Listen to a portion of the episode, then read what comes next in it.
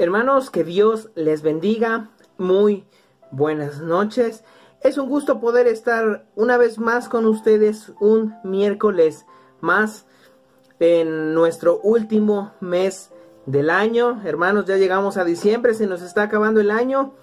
Se nos, se nos fue rapidísimo. Ah, a mí se me ha ido muy, muy rápido ah, con, los estudios y todo esto. al pasar el año, pues damos gracias a Dios porque hemos podido eh, estudiar su palabra, hemos podido profundizar en algunas cuestiones especiales. Hemos podido terminar eh, nuestro estudio eh, de los evangelios, de los cuatro evangelios, Mateo, Marcos, Lucas y Juan.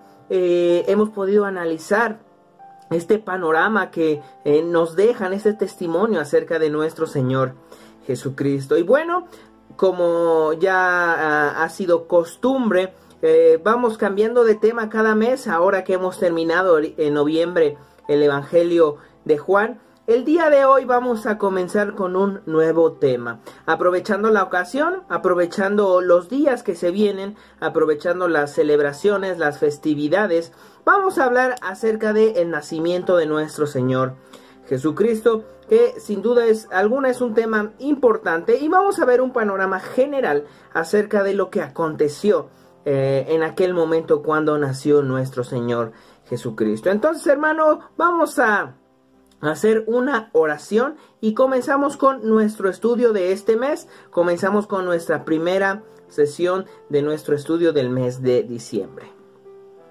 Padre, te damos gracias en esta tarde, en esta noche, porque tú nos permites estar listos y dispuestos ah, en esta transmisión. Agradecemos, Señor, porque Tú nos provees de lo necesario para poder llevar a cabo estas transmisiones.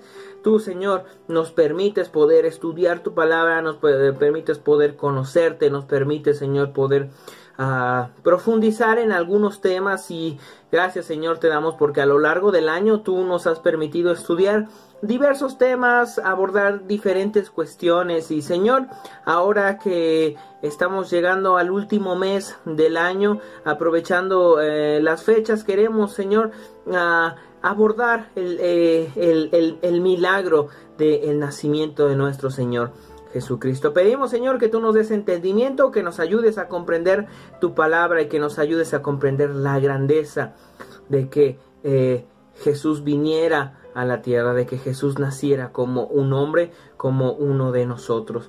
Gracias Señor por esta oportunidad, ponemos este tiempo en tus manos, ponemos este mes en tus manos y estos estudios en el nombre de nuestro Señor Jesucristo. Amén. Entonces, hermanos, comenzamos con nuestro estudio eh, que le puse por título El camino a Belén. Porque vamos a estar viendo un panorama de las cosas que implican que Jesús haya nacido, que Jesús eh, se encarnara, que Jesús tomara el cuerpo de un hombre, que tomara un cuerpo humano. Vamos entonces a estar viendo un panorama general del nacimiento de Cristo y todas las cosas que esto implica. Sin duda son muchas, entonces vamos a tratar de analizar la mayoría de estas.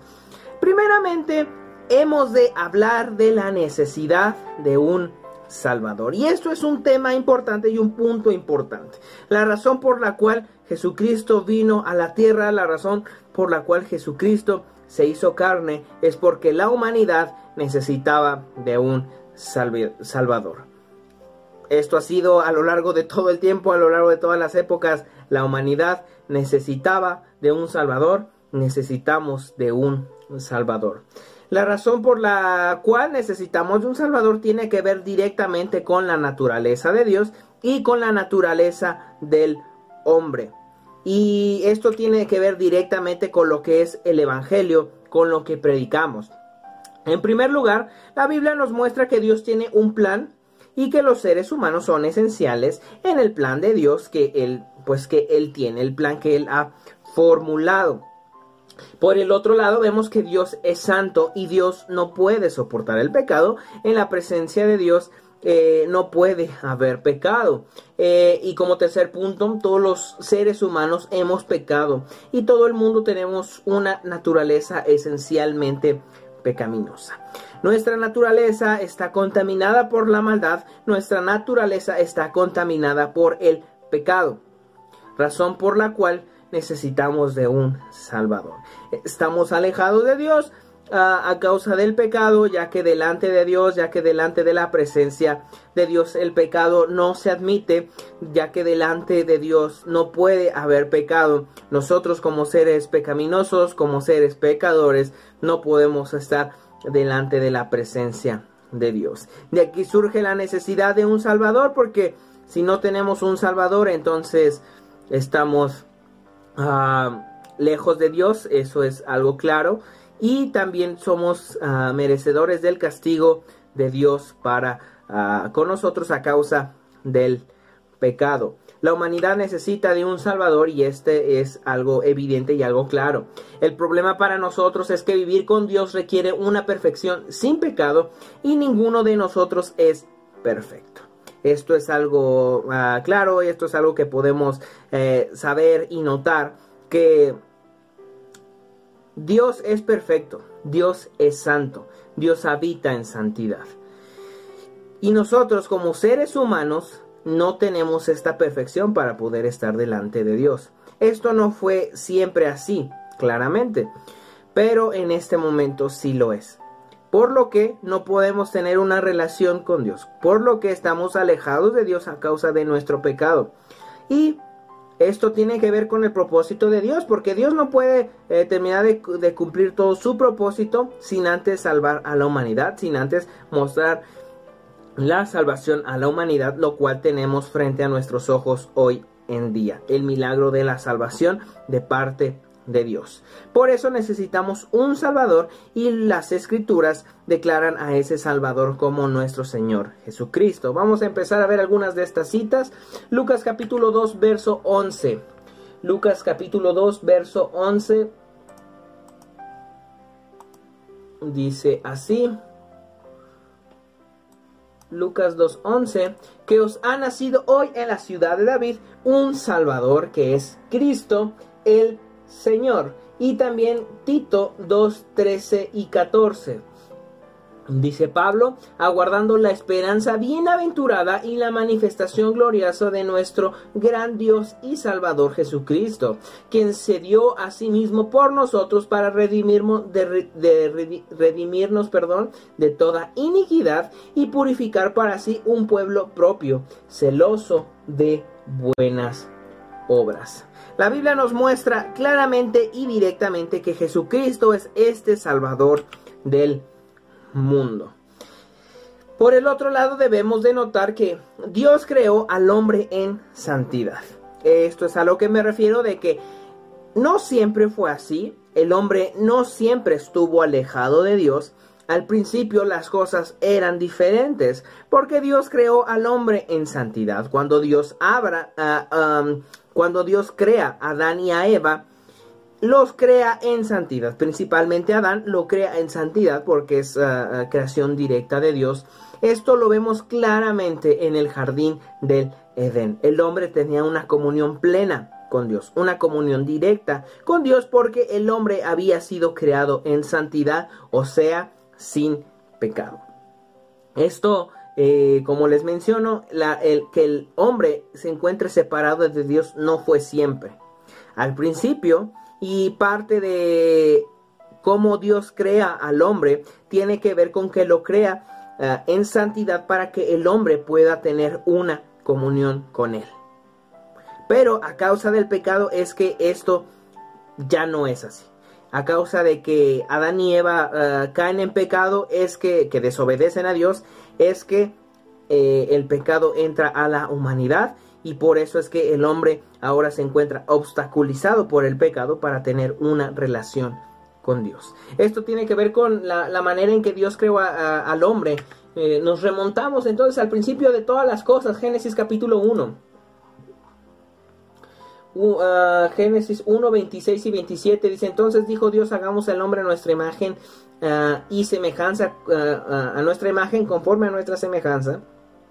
Y señoré en los peces del mar, en las aves de los cielos, en las bestias, en toda la tierra y en todo animal que se arrastra sobre la tierra. Esto tiene que ver entonces con esta creación perfecta de Dios para con el hombre. Al hablar acerca de que es su imagen y su semejanza, tiene que ver no con atributos físicos, claramente, no es que Dios tenga eh, dos manos como nosotros, que tenga una nariz, que tenga unas orejas. No se refiere a aspectos físicos, se refiere a aspectos mm, intelectuales y también aspectos que, ah, como el raciocinio y todo esto también tiene que ver entonces con la santidad. Dios crea al hombre en la condición de santidad como él se encontraba, como él se encuentra, como él ha estado en la eternidad en santidad. Crea al hombre y lo crea en santidad. Y dice el verso 27, y creó Dios al hombre a su imagen, a imagen de Dios los creó, varón y hembra los creó. Entonces, Dios crea al hombre en santidad. Dios crea al hombre para que tenga una relación plena con él. Y también hemos de mencionar que Dios crea al hombre para ah, que sea eterno. Porque la muerte viene como consecuencia del pecado. Si el pecado no hubiera entrado en la humanidad, eh, el plan de Dios eh, que era eh, la, la, eternidad, básicamente crear al hombre como para, para ser eterno, hubiera continuado con su transcurso eh, normal, el que debía ser, pero a causa de que el pecado se introduce en la humanidad es que eh, hemos de morir. Razón por la cual hoy en día seguimos muriendo, eh, razón por la cual la gente sigue muriendo hoy en día es porque uh, por el pecado porque el pecado nos consume y el pecado, ah, dice Romanos que la paga del pecado es muerte. Y tiene que ver también con la muerte literal, tiene que ver claramente con la muerte espiritual, que es lo que nos aleja de Dios, pero también con la muerte física. Y vemos entonces en el capítulo 2, versos 16 y 17, Dice así, y mandó Jehová Dios al hombre, diciendo, de todo árbol del huerto podrás comer, mas del árbol de la ciencia del bien y del mal no comerás, porque el día que de él comieres ciertamente morirás. Y como lo vemos, como acontece, no es que por comerlo iban a morir, sino que el comer llevaba en este caso eh, la implicación de desobedecer a Dios, o sea, pecado, lo cual trae consigo la muerte física, también la muerte espiritual la advertencia esta de Dios para con Adán no es que iba a morir por comerlo, o sea, que el comerlo no era la razón por la, por la que iba a morir, sino que la razón por la que iba a morir era que estaba desobedeciendo a Dios, o sea, estaba eh, mm, cometiendo pecado. Necesitamos al Salvador Jesús porque necesitamos ser santos, necesitamos estar en esta condición de santidad para poder tener una comunión plena con Dios. Hebreos 12:14 dice así, sin santidad nadie verá al Señor. Y este es un punto importante porque como Dios habita en santidad, nosotros debemos estar en esta condición de santidad, la cual no tenemos, la cual no está. Razón por la cual necesitamos un Salvador. Que esto tiene que ver con algo que hemos ya hablado, que es la santificación. Por medio de la cruz de Cristo, por medio de la obra de Cristo, por medio de poner nuestra fe en el sacrificio de Cristo, es que somos santos, somos declarados santos.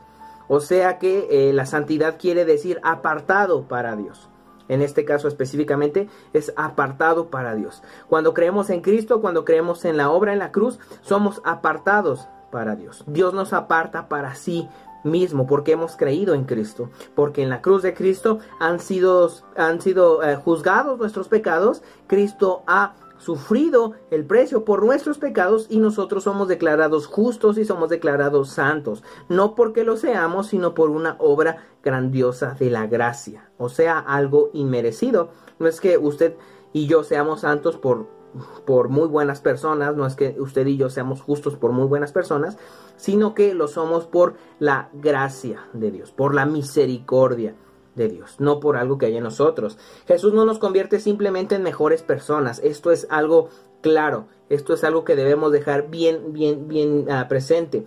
Tampoco mejora nuestra piedad o aumenta nuestra santidad, porque en realidad no tenemos nada. Y este, esto tiene que ver quizá con un problema que hoy en día es común a la hora que la gente predica el evangelio, eh, eh, dicen algo así como acepta a Jesús y, va a mejorar tu vida, acepta a Jesús y ve, y ve cómo te va a ir bien. O sea, Jesús como añadiendo un plus, un plus a lo que ya tienen, añadiendo cosas más buenas a las que ya tienen. Por eso es que muchas veces contestan y dicen, pues yo para qué lo necesito si ya estoy bien. El asunto es que Jesús no nos, eh, no, eh, no nos convierte simplemente en mejores personas, porque ni siquiera somos buenas personas. Este es el asunto. No es como que Él nos ayuda a ser mejores personas, porque para empezar somos malas personas. ¿Ok? Este es un, punto importante. O sea, esto tiene que ver con el momento de, eh, estar, ah, de estar muertos en, en nuestros delitos y pecados y pasar a la vida. O sea, estamos muertos, como lo dice Pablo, estamos muertos porque no hay nada, no hay vida, no hay absolutamente nada. Nada de nada. Por el contrario, lo que sí hace Jesús es que nos hace nuevas criaturas, es que nos hace nacer de nuevo, es que nos hace tener vida, porque no había vida en nosotros, porque estábamos muertos. Nos hace tener vida, nos convierte en nuevas criaturas. No que nos hace mejor de lo que ya estábamos, sino que nos hace nuevas criaturas. Estos pasajes son conocidos, pero vamos a leerlos. Segunda de Corintios. Segunda de Corintios. Segunda de Corintios 5:17. Rápidamente, de modo que si alguno está en Cristo, nueva criatura es. Las cosas viejas pasaron, he aquí todas son hechas nuevas. Y Gálatas, Gálatas 6:15. Gálatas 6:15, porque en Cristo Jesús ni la circuncisión vale nada, ni la incircuncisión, sino una nueva creación. Que Jesús entonces nos hace una nueva creación, nos da de, estar muertos, nos hace pasar a la vida. Esta es la obra maravillosa del Salvador. Dios no vio algo en nosotros por, la, por lo cual debiera salvarnos, como comúnmente hoy se predica. Eh, de, manera tan triste, porque esta es un, eh, esta frase que está aquí puesta en rojo, es una frase tan común de escuchar tristemente dentro de las iglesias cristianas, escuchar a los predicadores decir, Dios vio algo especial en ti, Dios vio algo especial en ti y por eso te salvó, Dios vio algo especial en ti y por eso te trajo aquí. Esto no es así.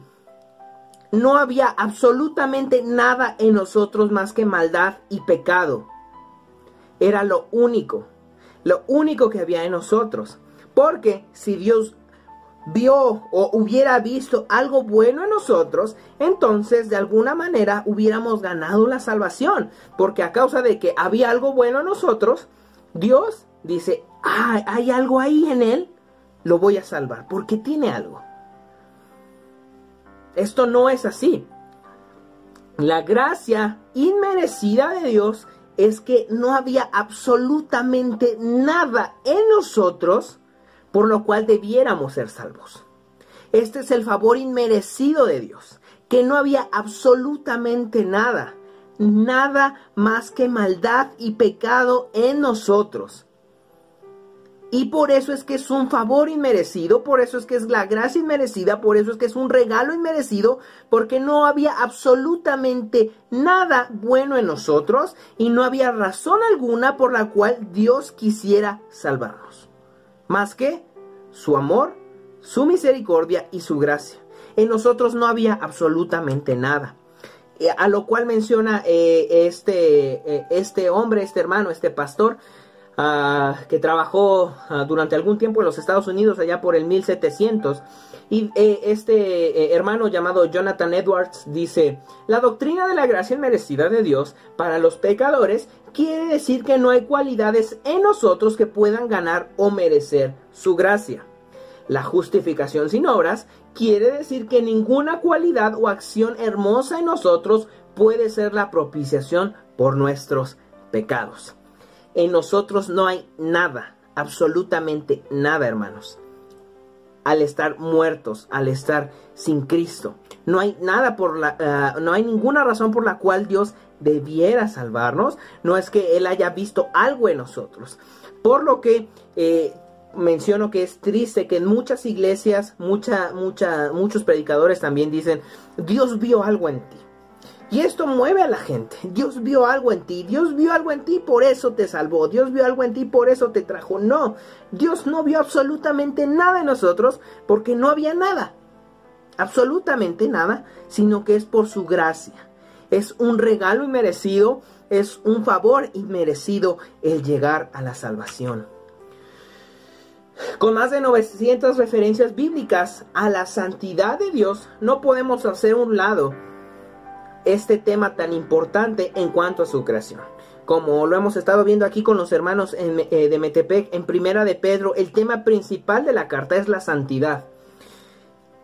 Y en este caso el apóstol nos, nos exhorta, nos da una orden a buscar la santidad, porque en la santidad habita Dios. Jesús enseñó que debemos acercarnos a Dios entendiendo que Él es santo. Eh, esta cita de Mateo es eh, el Padre Nuestro en, en, en eh, Mateo 6.9 y el comienzo del Padre Nuestro es Padre Nuestro que estás en los cielos, santificado sea tu nombre. Debemos de atribuirle la santidad que Dios tiene, la santidad que le pertenece a Dios, porque Dios habita en santidad. Esta es una de, los, de, de las cualidades que Dios tiene que no podemos hacer a un lado. Necesitamos un Salvador porque Dios es demasiado puro para soportar el pecado. Y en nosotros hay puro pecado, hay pura maldad, por lo cual Dios no vio nada bueno en nosotros porque no había nada bueno llegamos a la salvación, Dios muestra a Cristo en la cruz por pura gracia, no porque hubiera algo bueno en usted o en mí. Y Habacuc lo menciona, entonces ah, es interesante que Habacuc lo mencione porque lo está mencionando en algo que, no tiene nada que ver con, en cuanto al Evangelio, claramente. Dice Habacuc 1.13, muy limpio eres de ojos para ver el mal, ni puedes ver el agravio. ¿Por qué, ves a los eh, ves a los menospreciadores y callas cuando destruye el impío al más justo que él? Eso tiene que ver con una oración que está haciendo Habacuc, que él está viendo injusticia delante de él, pero reconoce que Dios es muy justo para ver la maldad. Ah, lo vuelvo a leer. Eh, muy limpio eres de ojos para ver el mal, ni puedes ver el agravio. Porque son cosas ah, delante de la santidad de Dios no son admitidas. Sin un Salvador, el mensaje para, ah, de Dios para nosotros simplemente sería apartaos de mí, hacedores de maldad. Porque nosotros no hay nada más que maldad, porque nosotros no hay nada más que pecado. Lo vuelvo a decir, por eso es que Dios no vio nada especial en nosotros, porque no lo había.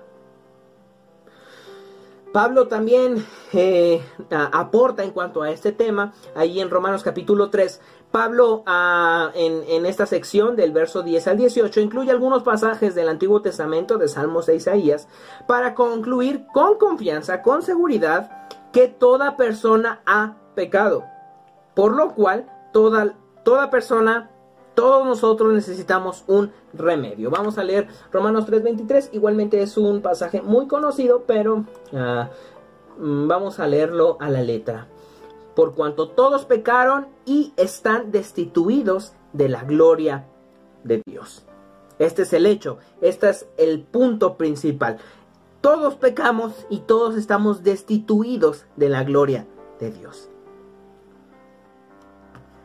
necesitamos un remedio, necesitamos algo, estamos perdidos porque no hay nada en nosotros, absolutamente nada.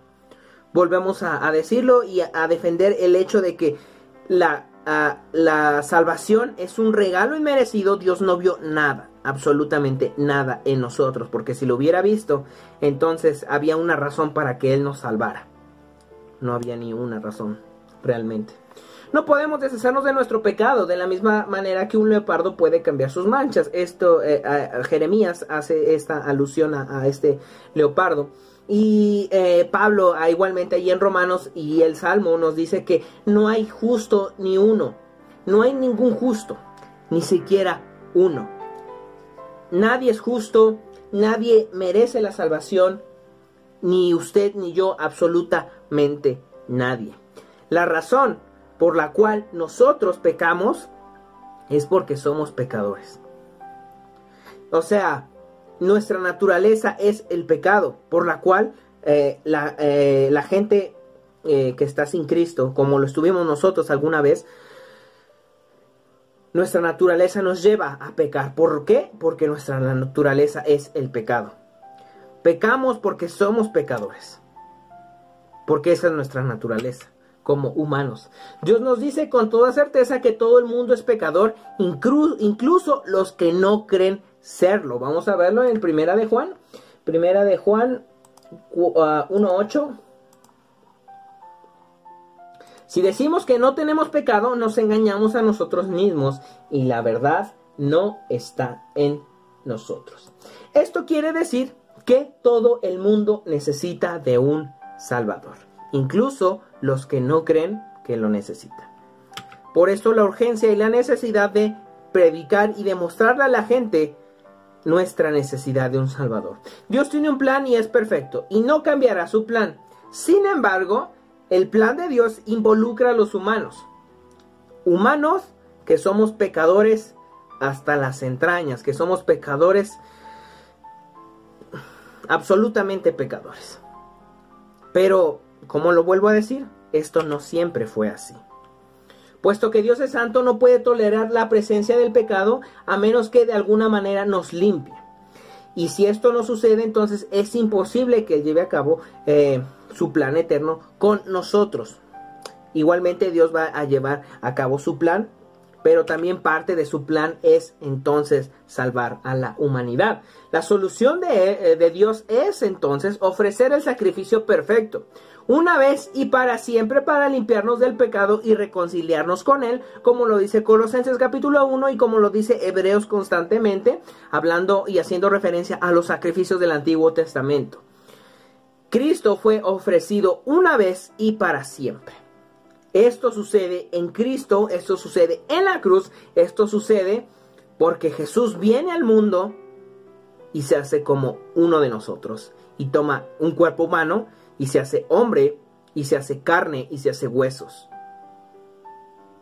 Es por esto que esto ah, que puede suceder lo que pasa en la cruz. Necesitamos de un Salvador porque no podemos salvarnos a nosotros mismos, esto es un hecho. Necesitamos un Salvador porque sin Cristo somos considerados como sin esperanza y sin Dios en el mundo, como lo dice Pablo ahí en Efesios capítulo 2, verso 12. Necesitamos un Salvador y Dios ha provisto uno, que es Cristo. Jesús nos salvó como una demostración del amor de Dios y en virtud de su misericordia y de su gracia, porque no había nada en nosotros por lo cual Dios debiera salvarnos. Es por su amor, es por su gracia, es por su misericordia que Cristo llega a la cruz.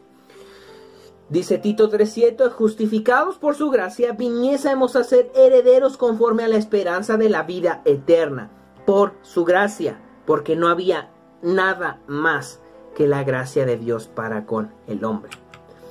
Necesitamos de un Salvador humano, porque ¿cómo podía un Salvador tomar el lugar de un culpable a menos que fuera igual a él? El Salvador del mundo debía ser igual a nosotros y ciertamente lo fue. Vamos a ver entonces Hebreos 2. Hebreos habla bastante acerca del sacrificio de Cristo desde varios ángulos.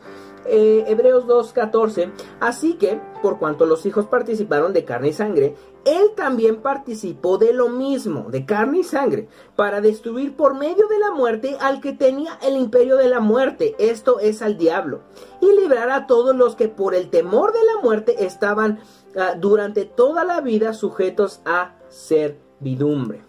En el 4.15 dice, porque no tenemos un sumo sacerdote que no pueda compadecerse de nuestras debilidades, sino uno que fue tentado en todo según nuestra semejanza, pero sin pecado. En nuestra semejanza quiere decir entonces humano, con carne, con huesos, con necesidades físicas y limitado al cuerpo humano. 700 años antes de que Cristo viniera al mundo, Isaías predijo el nacimiento virginal de nuestro Señor Jesucristo del Mesías prometido. Profetizó que su nombre sería Emanuel, que quiere decir Dios con nosotros. Haciendo referencia a las palabras de Isaías, Mateo uh, eh, cita a Isaías y reconoce a Jesús como este Emanuel, como este Dios con nosotros. El nombre Manuel expresa el milagro de la encarnación, lo que sucede cuando Jesús nace. Jesús es Dios con nosotros. Dios había estado siempre con su pueblo en la columna de fuego, en, la nube, eh, en el tabernáculo, en el templo, por medio de las profetas, en el arca del pacto.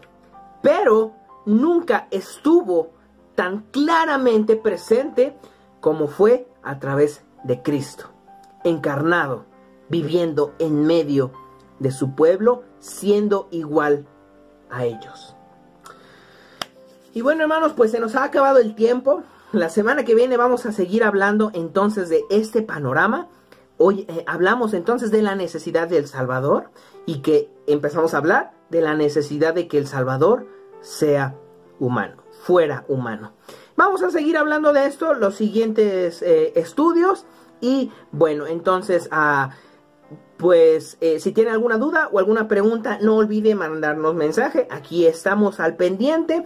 Nos vemos, hermanos. Continuamos con nuestro estudio. No olvide conectarse a las transmisiones. Tampoco olvide asistir a las reuniones. Y un saludo desde Metepec. Que Dios les bendiga.